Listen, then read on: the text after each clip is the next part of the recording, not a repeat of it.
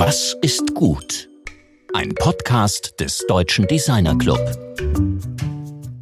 Designtheorie, Theoriedesign, die Theorie des Design, theoretisches Design. Große Themen, die immer wichtiger werden. Da kommt ein wuchtiges Buch, das einfach Design-Theorie heißt, zur rechten Zeit. Willkommen im DDcast, mein Name ist Rainer Gerisch.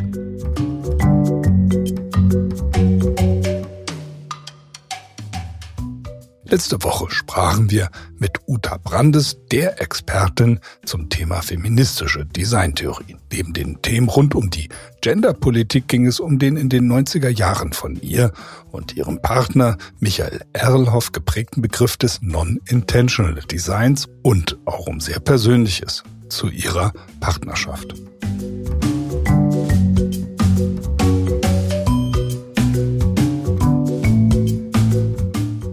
Heute freuen wir uns sehr auf das Gespräch mit Hans-Ulrich Reck, einem Zentralgestirn der deutschen Designtheorie und Lehre. Anlass ist sein 800 Seiten umfassendes Werk Design-Theorie.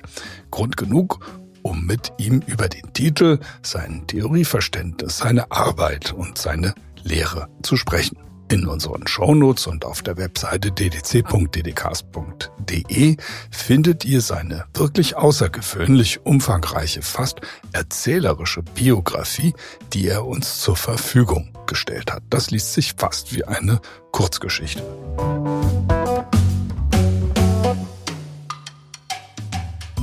Ich erwähne hier nur kurz seine Schrift mit dem Titel Zugeschriebene Wirklichkeit, Alltagskultur, Design, Kunst, Film und Werbung im Brennpunkt von Medientheorie, mit der er 1991 habilitierte, also schon damals ein Rundumschlag. Während seiner sehr leidenschaftlichen Lehrtätigkeit setzte er sich besonders für eine Kunstpraxis ein, die auf vollkommener Freiheit und wirklich radikalem Experiment beruht. Er prägte damit zahllose Studierende und Promovierende. Willkommen, lieber Hans-Ulrich Reck.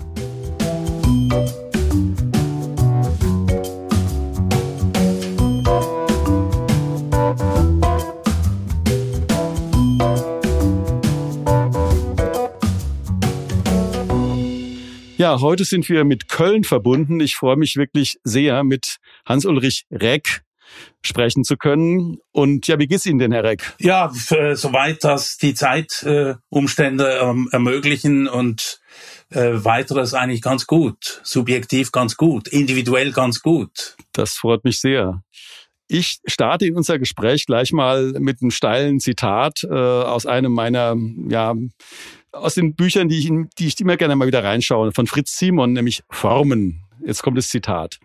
Theorien fokussieren die Aufmerksamkeit des Beobachters, sodass sich die Selektion der wahrgenommenen und beschriebenen Phänomene leiten, verändern und jede Theorie hat ihre eigenen blinden Flecke. Herr Reck, wo sind denn die blinden Flecke Ihrer Theorien? Ja, Herr Bertsch, erstmal herzlichen Dank für die Möglichkeit zum Gespräch und für die Einladung. Und dann wollte ich doch anmerken, Sie wissen schon, dass das natürlich paradox ist, was Sie mir da zumuten. Äh, ich würde nicht sagen, es ist eine Falle, aber es, es, ins Stolpern kommt man allemal, denn der blinde Fleck ist ja gerade dadurch definiert, dass man ihn nicht wahrnimmt. Und äh, ich habe natürlich ein gewisses Wissen um die Möglichkeit des blinden Flecks meiner Theorien, aber im Grunde ist das Aufgabe anderer Menschen. Ähm, äh, das ist äh, schwierig zu sagen. Wir hatten ja mal, also Michael Erloff und ich hatten ja im Jahr 2000 in einer Ausstellung in der Bundeskunsthalle äh, über die Erfahrung und Empirie, das heißt äh, Konstruktion. Heute ist morgen hieß damals diese Ausstellung, die am Rande der großen Designausstellung Deutsch-Italienisches Design, also 4 zu 3 lief, als eine kleine ähm, äh, Ausstellung, die Michael Erloff möglich gemacht hat, äh, im Hinblick eben auf Zukunft, nicht die Rekonstruktion der Vergangenheit, sondern auf Zukunft. Und da waren ein Dutzend rund Menschen eingeladen, Wissenschaftler, Künstler, just dieses zu thematisieren, also ihren eigenen blinden Fleck. Und ich hatte damals mich natürlich mit dem sogenannten Nominalismus-Problem auseinandergesetzt. Das wäre vielleicht ein blinder Fleck. Ich bin, ich neige ein bisschen zum Nominalismus. Das heißt zur Auffassung, dass die Bezeichnungen der Menschen ähm, und auch ihre Tätigkeiten doch sehr stark symbolisch orientiert sind und weniger ähm, immer nur evidenterweise real. Also das heißt, ich versuche alles symbolisch zu lesen und das ist eine Macke und vielleicht auch ein blinder Fleck, denn das, was nicht äh, symbolisch interessant erscheint, wird dann sozusagen zurückgestuft. Also ergonomische Sensationen zum Beispiel, die natürlich, wenn es die denn gäbe, durchaus wichtig sind für Design, äh, würde ich nicht in gebührender Weise zunächst wahrnehmen als solche. Das ist in meiner Theorie äh, äh, randständig oder verschwindet in diesem blinden Fleck ein Stück weit. Das macht, das macht, glaube ich, auch dieses symbolische Denken und Schreiben macht eben auch die Lektüre ihrer Schriften so amüsant und so unterhaltsam. Also ich muss dazu sagen, dass ich eben die zwei Bände, über die wir heute reden, also ihr Design slash Theorie Werk, dass ich, das muss ich wirklich sagen, für eines der wichtigsten, äh, wichtigsten Buchpublikationen zum Thema Designtheorie der letzten Jahre äh, rechne, macht wahnsinnig Spaß. Also man liest diesen Titel, diesen extra, extra Sec-Titel, liest da rein und kommt einfach nicht mehr raus aus dem Buch. Und das hängt auch mit dieser Art und Weise der Argumentation zusammen. Also das ist äh, zu Ihrem Stil vielleicht mal eine, vorab eine Frage. Also Sie schreiben ja durchaus auch stilistisch sehr bewusst. Ja, ja, das, wenn die Frage dieses war, sage ich ja. Natürlich schreibe ich stilistisch bewusst. Das sind ja keine Erkenntnisprotokolle. Ich denke, das ist ja auch, äh, dazu sind wir gewissermaßen verurteilt. Äh, ich habe hier in Köln viel mit dem Informatikkollegen gearbeitet, der übrigens auch einen sehr guten Stil schreibt in seiner Technikgeschichte. Aber wenn es um, um äh, die harten Inhalte von informatischen Prozessen geht, dann ist das, äh, ist das eine Notation, die sich mit mathematischen Minimalia befasst, also die damit auskommt. Und insofern der Stil wäre wäre so ein, ein Supplement. Aber in meiner Auffassung ist eben Stil für die Tätigkeiten, die mich interessieren, kein Supplement. Insofern versuche ich tatsächlich äh, auch die Stilaspekte zu berücksichtigen, wenn ich selber schreibe. Ich lese mal, ich trage mal ganz kurz Ihre, Ihre Kurzbiografie vor, die Sie mir nach unserem Vorgespräch geschickt haben. Ich muss dazu äh, noch sagen, Sie haben mir auch eine narrative Biografie geschickt, die über mehrere Seiten geht, die ich eben auch selbst diese Biografie unter stilistischen Gesichtspunkten sehr interessant finde. Aber erstmal so stichpunkthaft für diejenigen Hörerinnen, denen nicht bewusst ist, mit wem wir hier gerade reden. Also Sie äh, sind ähm, Professor Dr. Phil Habil, Philosoph, Kulturwissenschaft, Kunstwissenschaftler, Publizist und Kurator und haben eben seit 76 ihren Magister Artium ähm, erhalten und dann 89 ähm, Dr. Phil und dann eben auch mit der Habilitation die Venia Legendi für die Ästhetik und allgemeine Kunstwissenschaft erhalten und waren dann 95 bis 2019 Professor für Kunstgeschichte im medialen Kontext an der Kunsthochschule für Medien in Köln und davor Professor und Vorsteher der Lehrkanzel für Kommunikationstheorie an der Hochschule für angewandte Kunst in Wien. Das war 92 bis 95 und dann haben sie Dozenturen in Basel und Zürich eben äh, eben auch äh, hinter sich gebracht und waren eben von April 14 bis zur Pensionierung, die 2020 eben stattfand, Rektor der Kunsthochschule für Medien in Köln. Und dann eben auch Sprecher der Rektorenkonferenzen und anderen Würden haben sie dann natürlich eben auch noch erhalten. Und eben, was ich sehr spannend finde, dass er 2016 eben Gründungsherausgeber der Reihe Edition KHM im Herbert von Halem Verlag. Und man kann daraus eben lesen, dass sie nicht nur gelebt haben, sondern auch gelehrt haben und dieses Thema Lehre möchte ich ganz kurz äh, zumindest streifen, bevor wir eben auf das Buch eingehen, äh, weil Sie sind ja eben auch der Lehrer unzähliger äh, Studierender gewesen, haben eben auch sehr viele Promotionen abgenommen. Also was bedeutet für Sie heute, auch nach der Pensionierung, Lehre? Gut, ich meine, meine tiefe Lehre ist natürlich ein bisschen in den Hintergrund getreten. Es gibt noch Promotionen, die äh, zu begleiten sind, aber auch nicht mehr viele. Und vor allem sind die auch eigentlich äh, überfällig, um es mal so zu sagen. Aber Sie wissen ja, das liegt nicht am betreuenden Professor, sondern am Menschen, der da schreibt, äh, dass er sagt, wann er denn meint, er sei fertig geworden. Der Rest der Lehre reduziert sich im Grunde im Moment ein bisschen auf einzelne Vorträge Also ich habe äh, keine kontinuierliche Lehre mehr. Es scheint auch ein Stück weit sich erschöpft zu haben, wenn man so sagen darf. Also nicht, dass mich das nicht interessieren würde, nicht, dass es machbar wäre, aber es ist so, der, der Furor der Vermittlung ist doch ein bisschen in den Hintergrund getreten. Gerade in meinen letzten Jahren als, als Rektor, da habe ich noch sporadisch gelehrt natürlich, aber nicht mehr systematisch wie früher. Und mir schien, dass die vielleicht auch die Evidenzen dessen, was man lehrt, sich ein bisschen verschoben haben gegenüber früher. Es, es fehlt mir eigentlich nicht mehr so äh, richtig, wenn ich sage, ich lehre nicht mehr. Die Substanz waren immer einzelne Menschen, muss ich sagen. Ich habe kürzlich auch überlegt, was ist eigentlich geblieben von, von der institutionellen Tätigkeit, die man über mehrere Jahrzehnte, also fast 40 Jahre mehr oder weniger gemacht hat. Und da fallen mir eigentlich Dutzende von Menschen ein als Einzelne, die jetzt nicht nur im üblichen Sinne sehr viel gelernt haben, sondern die in der Auseinandersetzung tatsächlich ihr Leben, wenn man so will, verändert haben. Also ihr geistiges Leben, ihr Denkleben äh, und durch diese intensive Auseinandersetzung äh, haben die Entwicklungen gemacht, die sie ohne das, was ich getan hätte, nicht gemacht hätten. Und das ist eigentlich die Substanz. Deshalb bin ich immer so skeptisch gegenüber Erfolgen. Die Kunsthochschule für Medien kriegt auch viele Preise für Filme, aber, aber es gibt halt auch viele Preise und andere kriegen auch viele Preise. Das ist für mich nichts, was ich als Lehrender, äh, der ich ja nicht mehr bin, sondern Lehrer, äh, äh, nicht mir einreden könnte. Sie wissen ja, dass wenn jemand geniale Arbeiten macht, dann sind alle Beteiligten Unterrichtenden mitverantwortlich und wenn jemand nichts kapiert, dann ist er selber schuld, so ungefähr. Das ist natürlich naheliegend menschlich, aber entspricht ja nicht der Wahrheit. Und ich konnte eigentlich nie in diesen institutionellen Zusammenhängen denken, sondern immer im Einzelfall. Also auch Promotionen habe ich ermöglicht für Menschen, die vielleicht sonst nicht zu einer Promotion gekommen wären. Da, das war riskant, aber es gab auch Abbrüche, äh, aber es sind auch einige wirklich hervorragend gelungen.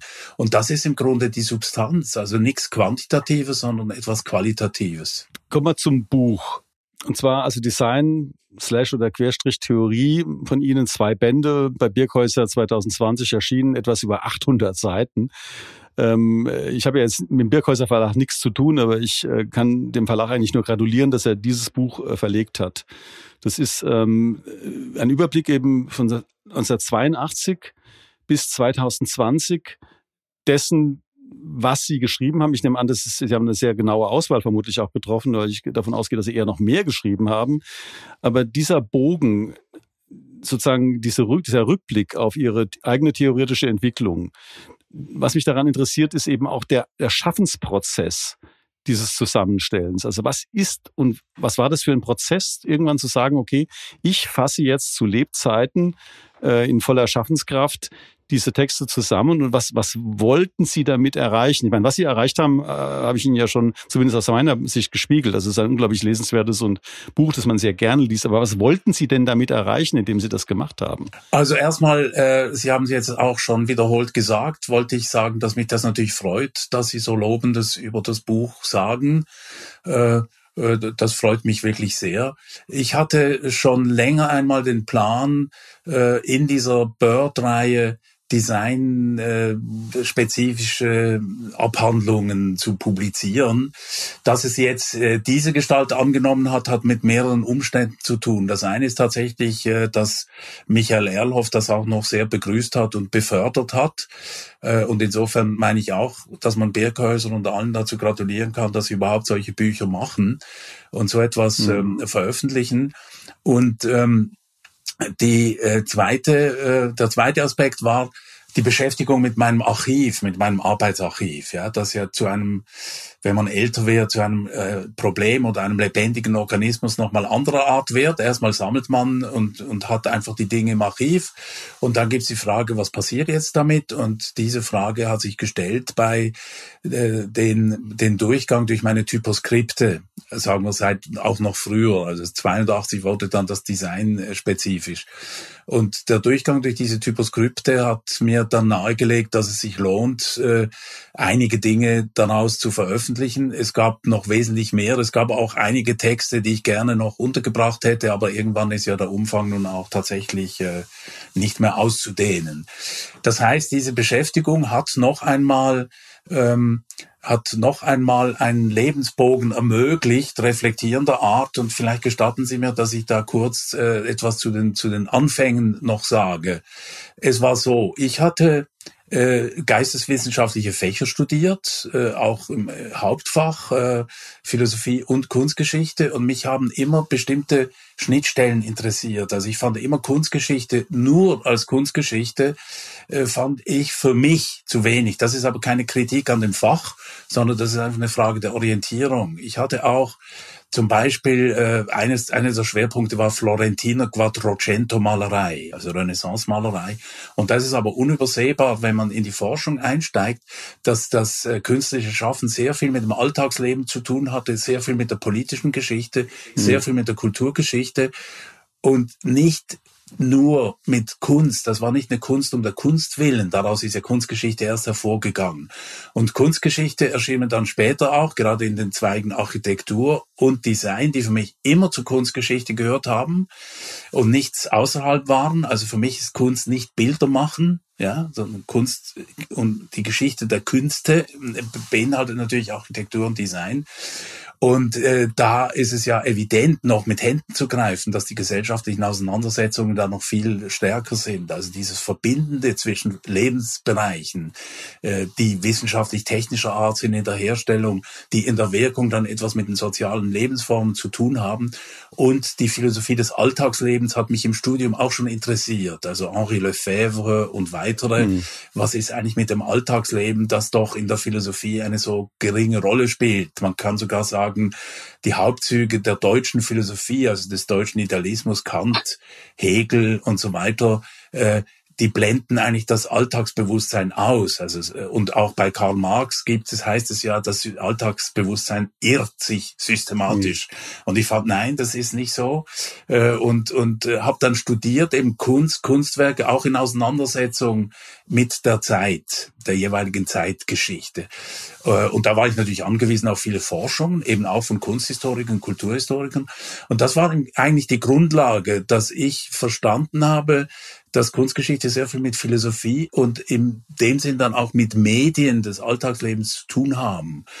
Und das war dann sofort auch für Design äh, für mich virulent, als ich äh, nach meinen Jahren in der Alternativbewegung und dem Suchen von diesem und jenem und dann mit dem journalistischen Schreiben begonnen habe als Geldverdienst, war äh, es äh, möglich an, an einer Kunstgewerbeschule, die heißen heute alle Hochschulen für Künste und so weiter, mhm. Gestaltung, mhm. aber eine richtig gute Kunstgewerbeschule ähm, äh, zu unterrichten. Und, und da war wieder die Beschäftigung mit Architektur, Produktgestaltung, Innenarchitektur, Mode und so weiter, aber auch Fotografie, Typografie war das ganz klar. Als ich dann ähm, äh, an das IDZ Berlin kam über einen anonymen Wettbewerb, das war dann im 1983, da fing das dann auch an, mit, mit explizit Texte dazu zu formulieren. Und seither habe ich das nicht mehr wieder verlassen und ich wollte eben diese äh, Dinge im, in den Jahrzehnten, wie sie entstanden sind, in einem Querschnitt, wenn man so will, mal aufarbeiten. Wobei ich dann verzichtet habe auf eine weitgehende Umarbeitung. Also was jetzt in den beiden Bänden sind, sind eigentlich die, sagen wir, korrigierten Endfassungen. Es sind keine äh, redigiert weitergeschriebenen, aktualisierten Fassungen mhm. aus verschiedenen Gründen. Und das ist eigentlich äh, in diesem Spiegel das so machen zu dürfen, das war eigentlich dann ein großes Glück das waren glückliche Umstände, die natürlich mit traurigen Umständen zu tun hatten, auch mit dem Tod von Michael Erlhoff, äh, aber eben auch mit dem glücklichen Umstand, dass es da eine Reihe gibt, wo der Verlag dann wirklich tatsächlich interessiert war und der scheidende Direktor mir dann auch zusagte dass das geht. Sie hatten ja jetzt schon zweimal eben auch Michael Erloff erwähnt und ähm, das Werk ist ja eine Eloge, ich hoffe, ich drehe Ihnen da nicht zu nahe, fast eine Liebeserklärung an den verstorbenen Freund Michael Erlhoff, an seine Tatkraft, seine Haltung, seinen Witz, seine Subversivität. Und Sie haben ja auch äh, geschrieben ein Vorwort für Michael Erlhoff und ein Nachwort mit Michael Erlhoff, Rahmen das gesamte Werk.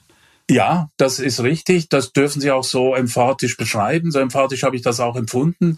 Äh, das ist natürlich klar, in dem Moment, wo er ermöglicht, dass so etwas in, in der Reihe dann veröffentlicht werden kann, das ist natürlich auch so wie ein, ein ein Grabstein, wenn man so will. Das ist dann so ein, ein Ausdruck einer Kooperation.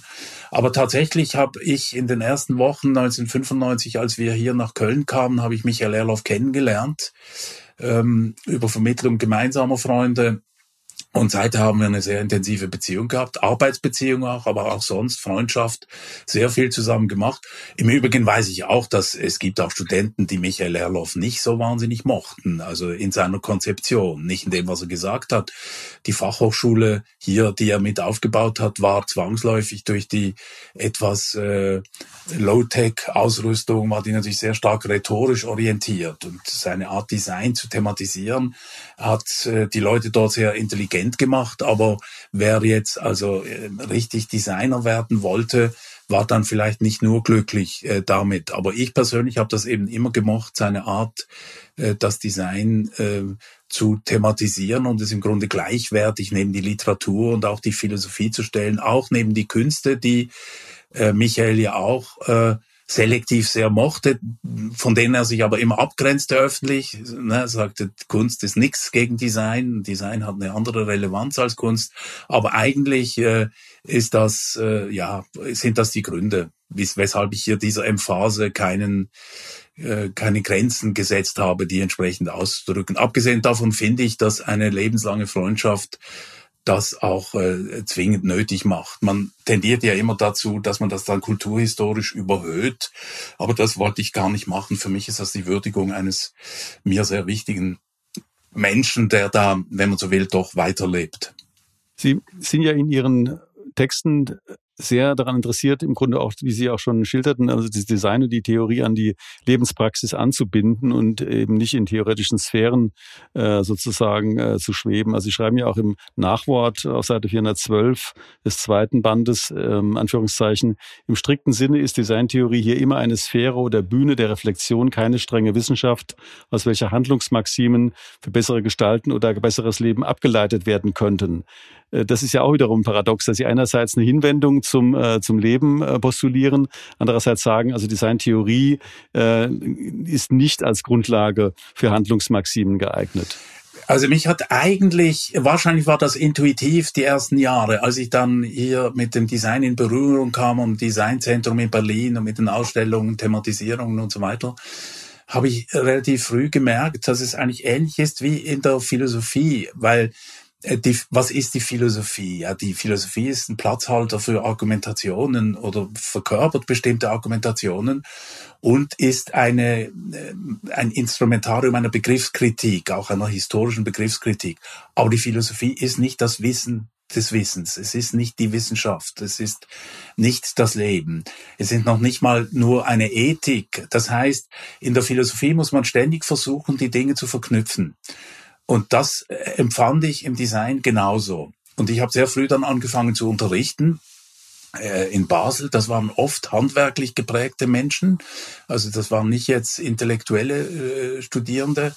Äh, es waren oft handwerklich geprägte Menschen, die aber ein unglaubliches Interesse hatten, gerade deswegen an, an Theoriefragestellungen auch und an Wahrnehmungsfragestellungen.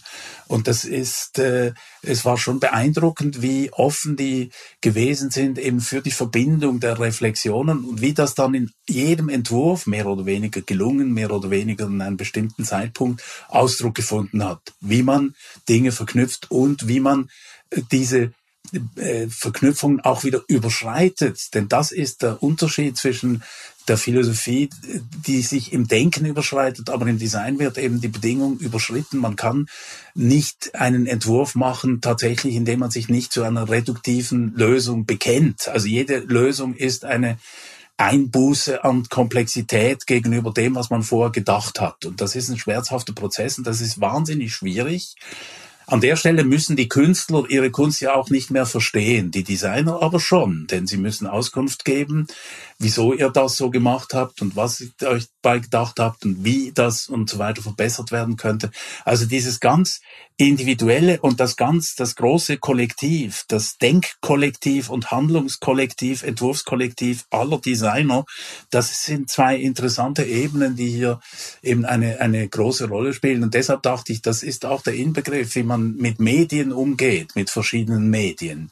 Und insofern war das wie eine, eine weitere Entwicklung. Also was ich in der Renaissance studiert habe oder auch im 20. Jahrhundert mit den Künsten, das ging dann bruchlos über in das, was man Design nannte. Und äh, was natürlich was anderes ist als, als Kunsthandwerk früher gewesen ist. Es gab ja auch schon Kunsthistoriker, die haben ja über das Kunsthandwerk geschrieben, über das Gewerbe nicht? und die, den Schmuck und die Vasen und all das. Das war ein Teil der Kunstgeschichte, aber das ist nicht das, was ich meine, sondern Design sozusagen als gesellschaftliche Fragestellung. Und da ist, glaube ich, der Impuls extrem wichtig. dass Design beschäftigt sich mit den Dingen, die in der Gesellschaft auch nicht gelingen können und nicht gelungen sind. Also eine funktionierende Gesellschaft hätte nicht ein, bräuchte keinen Designdiskurs oder bräuchte nicht ständig die Vorschläge von Designern. Das Design ist insgesamt schon eine Mängelmeldung, eine gesellschaftliche. Und das macht das Ganze natürlich sehr spannend. Das ist ja wunderbar. Da möchte ich direkt mal auf, auf eine Stelle äh, aus Ihrem Text von 1984, also mitten aus der Diskussion über die Postmoderne, eingehen. Und zwar, der Text heißt Voraussetzungen äh, von Designtheorie. Das sind elf Thesen gewesen, äh, von, wovon mir aus Sicht des Deutschen Designerclubs die fünfte sehr gut gefällt. Also die fünfte These aus diesem Text von 1984 äh, beginnt mit, Anführungszeichen, die gute Form, das könnte nur die Form eines guten freien Lebens sein. Daran knüpft ja der Friedrich von Boris auch Jahrzehnte später mit seiner Unterscheidung zwischen entwerfendem und unterwerfendem Design an. Aber dieses, dieser Satz, die gute Form, das könnte nur die Form eines guten freien Lebens sein. Das ist ein Satz, der hat eine Wucht und eine Frische, die mir heute vielleicht noch besser gefällt, als wenn ich es damals gelesen hätte, weil den Text habe ich damals nicht gelesen. Ich habe ihn erst jetzt im Rahmen dieser, dieser Kompilation gefunden. Dieser Satz, da würde ich ganz gerne Sie auch nochmal zu fragen, also dieses Thema, was ist das Thema ähm, dieses freien, guten Lebens, das Sie da äh, präsentieren? Also ich glaube, das ist der äh, herzlichen Dank auch für die, ja, der Satz ist so ein hat so Prägekraft, aber er hat auch einen Hintergrund, zu dem ich gleich was sagen möchte. Aber zu Ihrer Frage, ja, äh, das die gute Form, das ist interessant. Was ist das gute Leben? Äh, das ist ja an sich schon eine philosophische äh, Debatte. Ne? Die geht in die Antike zurück, äh, die Ethik. Äh, des guten Lebens. Ethos hieß ja früher wörtlich in der Ableitung, dass man äh, einen ähm, anständig stehend, einen guten Platz in der Sonne einnehmen kann. Nicht? Das ist ethisch sich eine Gestalt geben, eine Figur. Bella Figura machen, nicht? So, daraus. Das ist eine designspezifische Aufgabe. Man sagt, das wäre eine gute Form und eine Form des Lebens als gut zu bewerten, also normativ tatsächlich im ethischen, ethischen Horizont, das kann, ich kann mir keine Gesellschaft vorstellen, die nicht wirklich gerecht wäre grundsätzlich oder die vernünftig wäre grundsätzlich, äh, aber nicht im Sinne von Diskursregelungen, sondern im Sinne auch von, von eines, eines lebendigen Entwerfens. Äh, und deshalb der Hinweis, ja, doch, die gelingende gute Form des Designs, das wäre, das ist durch die Objekte nicht einzulösen, sondern das würde übergehen in ein gutes Leben. Vielleicht so wie Piet Mondrian das gedacht hat, die Kunst verschwindet, wenn die allgemeine Kreativität, der sagte Plastizität, Neoplastizität, wenn die so freigesetzt wird, ins Leben einströmt, dann braucht man keine kreativen Erzeugnisse mehr an den Wänden. So ähnlich ist es mit, mit dem Design und der guten Form auch. Und äh, die Abgrenzung gegen die gute Form, da muss man jetzt etwas zu, äh, ich war in einem früheren Leben ja auch Schweizer, äh, ich bin es noch, aber ich bin auch Deutscher. Und in der Schweiz war die gute Form fast schon, war etwas ganz Seltsames. Es gibt ja äh, eine bruchlose Entwicklung der Moderne. Das äh, wird zu Recht als neidvoll betrachtet durch äh, Länder und Kulturen, die äh, ihre, ihre Welt in Schutt und Asche gelegt haben. Also wo es das dann natürlich eben nicht gab über lange Zeit und nachher auch nicht geben konnte aus bestimmten Gründen. Aber in der Schweiz gab es schon seit den 1930er Jahren diesen Anspruch einer, einer guten Form. Da gab es auch eine Ausstellung des Werkbunds, da wurde prämiert, ja, gute Formen, fast gute Formen, nicht so gute Formen, aber ganz gute Formen. Und im Grunde ist das, ist das ein, ein unwürdiges Geschacher um, um Marktvorteile, mit denen man da irgendein Gütesiegel äh, preist, die gute Form. Ich meine, es ist lächerlich. Wie sieht eine gut geformte Zahnbürste aus oder ein gut geformter Stuhl? Nachdem ja bekanntlich die Stühle auch nur partiell gut geformt sind, weil man auf jedem Stuhl nicht gut sitzt, bis jetzt. Also ich wenigstens nicht. Ich suche ihn immer noch, den guten Stuhl. Und so geht's anderen auch. Aber die, der utopische Inhalt des Anspruchs einer guten Form, die sich natürlich eben nur realisieren kann in einem guten Leben. Und dieses gute Leben kann natürlich wiederum nicht durch Designrezepte beschrieben werden. Das scheint mir auch ganz wichtig. Das gute Leben ist kein Algorithmus. Ähm, das ist was anderes. Da möchte ich aber, weil Sie gerade mit der Form, also gerade bei der Form waren, auf die zur Form des Titels Ihres Buches kommen. Also äh, Form auch theoretisch gesagt. Das ist Design slash Theorie. Das ist wie, wie ich finde, an sich schon eine Meisterleistung. Man kann das natürlich im Sinne vom Formkalkül von George Spencer Brown als Distinction zwischen Theorie und Design äh, verstehen. Man kann es aber auch als Unterscheidung von Theorie und Design verstehen. Man kann es als, als Teilung von Theorie und Design verstehen, ähm, im Sinne von Luhmann irgendwie als Einheit der Differenz von Theorie und Design. Und aber wieso haben Sie diesen wirklich also, also formvollendeten Titel, äh, der ja total lässig daherkommt? Aber hinter dem eine starke Reflexion steckt. Wieso haben Sie diesen Titel gewählt? Also erstmal bin ich froh, dass auch wieder sehr, Sie, Sie überreichen mir viele schöne Blumen heute Nachmittag, die ich gerne entgegennehme, äh, natürlich. Ähm, und äh, ich wollte, ich kann mal erstmal sagen, was ich nicht wollte. Ich wollte natürlich nicht Designtheorie, ich wollte kein Buch machen, wo Designtheorie draufsteht in einem Wort, weil das ist nicht meine das, das wäre mir zu wenig. Dann sagen wir, ach ja, Designtheorie, jeder Designer hat ja auch eine Theorie und die arbeitslose Geisteswissenschaftler beschreiben dann auch über Designtheorie und so weiter. Äh, und ich hatte ja schon äh, vor 20 Jahren ein, ein Buch gemacht über Kunst, in dem Fall spezifische Arten von Kunst als Handlung. Und dort hatte ich auch gesagt, Kunst als Medientheorie. Und zwar nicht Kunst mit Bindestrich, sondern Kunst als Medientheorie. Kunst als Theorie. Und natürlich ist Design auch Theorie ist, implizite, immanente Theoriebildung. Das heißt, das rekonstruierende Lesen ist natürlich dann möglich und setzt Design äh, als Theorie wie eben Theorie als Design. Und diesen Zusammenhang kriegt man, glaube ich, äh, nur hin durch, durch äh, diese Möglichkeit, die offensichtlich funktioniert. Und die anderen Referenzen, die Sie erwähnt hatten, die gelten für mich natürlich auch. Also okay. George Spencer Brown, Niklas Luhmann und so weiter. Hier diese Unterscheidung. Und ein Motiv übrigens für das Buch war auch noch ein ganz triviales. Ich will jetzt Namen nicht nennen an der Stelle, äh, weil darum geht's nicht. Aber in den 2010er Jahren habe ich in etlichen äh, Gesprächen im designtheoretischen Kontext verschiedener Kunsthochschulen auch jüngere Menschen kennengelernt, die äh, im Gebiet arbeiten und die überhaupt nicht mehr wussten, was wir, also und ich gemacht habe. Das hat aber auch zu tun mit äh, der Tatsache, dass die DFG zum Beispiel ja inzwischen empfiehlt, ja nichts äh, zu zitieren oder zu referieren, was älter ist als zehn Jahre. Das gibt es tatsächlich Forschungsrichtlinien. Ist das nicht ein Schwachsinn? Ja, da muss man sich natürlich nicht wundern, dass die Leute das nicht mehr kennen. Das andere ist, selbst wenn sie es kennen, muss ja jede Generation für sich neu erfinden und neu thematisieren, was für sie wichtig ist.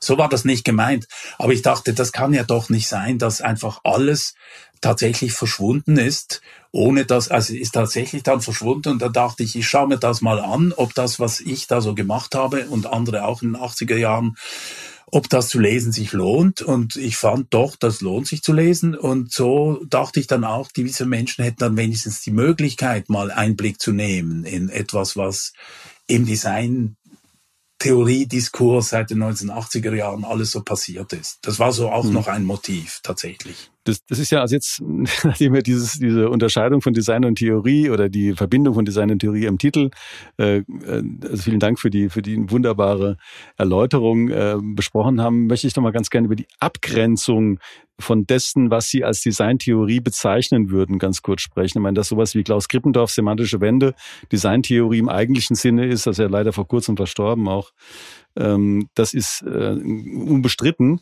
Aber wenn man jetzt äh, von dem aus, wie Sie berichten oder wie Sie schreiben, mal schaut auf sowas wie Walter Benjamins Passagenwerk oder äh, Roland Barths Mythen des Alltags, ist das für Sie von heute aus gesehen unter Designtheorie fassbar oder sind das dann doch noch eher ähm, ähm, sag mal, soziologische Betrachtungen? Also wo ist da die Grenze?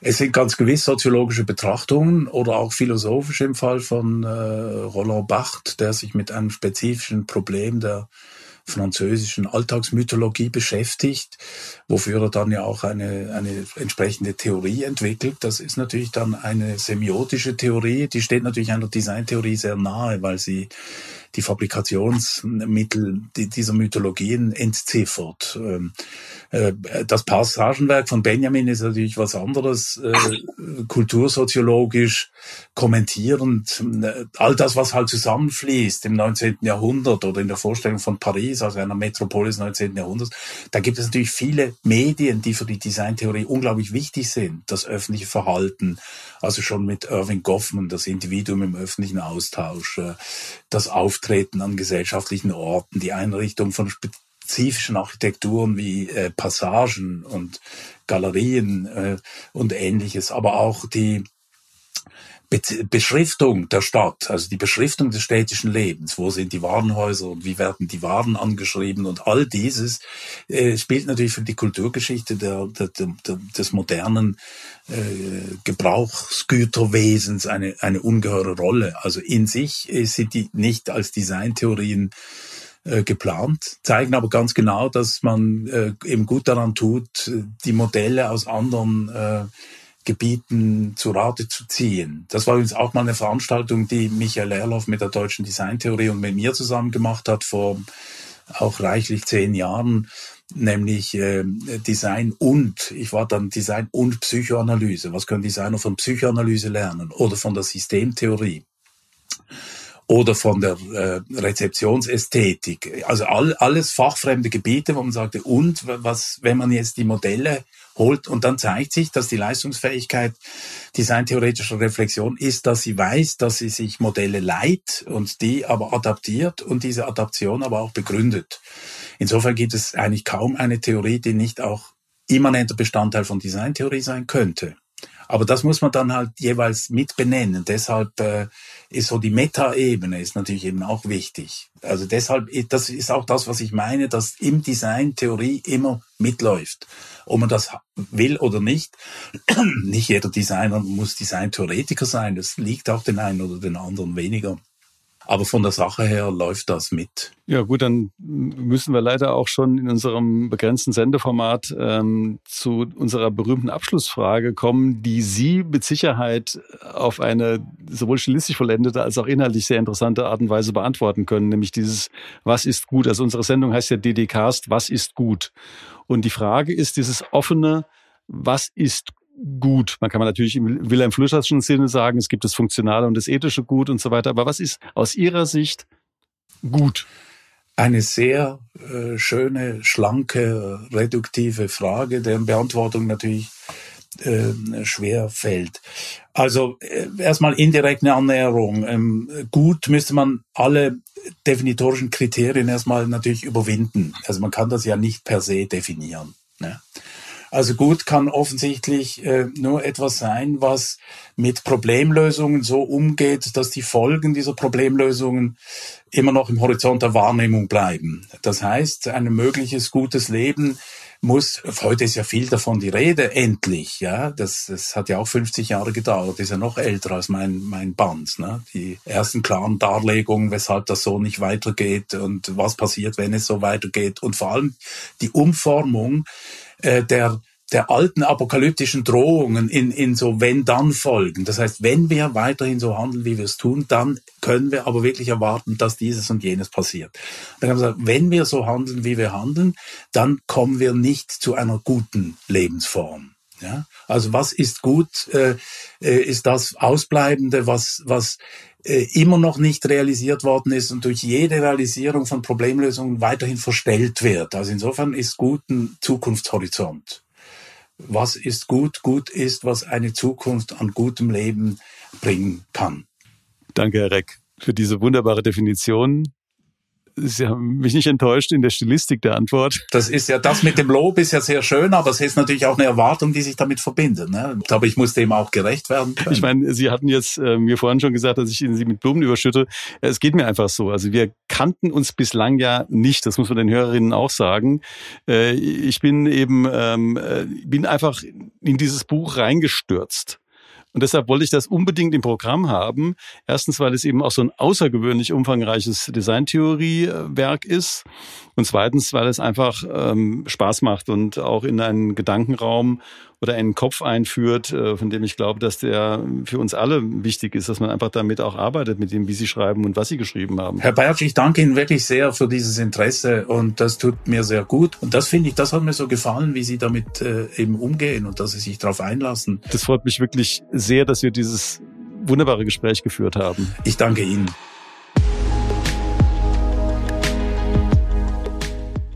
Das war mein Kollege Georg Christoph Bertsch im Gespräch mit Hans Ulrich Reck. Man spürt den Spaß am Reden und Denken, der einen wirklich guten, lehrenden Akademiker ausmacht.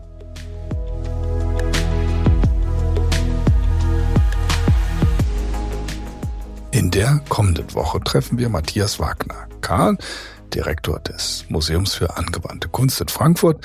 Es ist diesmal kein Interview, sondern Matthias spricht für uns seine Paulskirchenrede ein, ein Pamphlet für eine demokratische Designkultur und die Rolle des Design für eine demokratische Gesellschaft. Ein Vortrag, der anregt und aufrüttelt. Wir freuen uns wie immer auf ein Wiederhören. Bis dahin philosophiert so viel und so radikal ihr könnt. Das kann nämlich richtig Spaß machen. Eure DDCast Redaktion.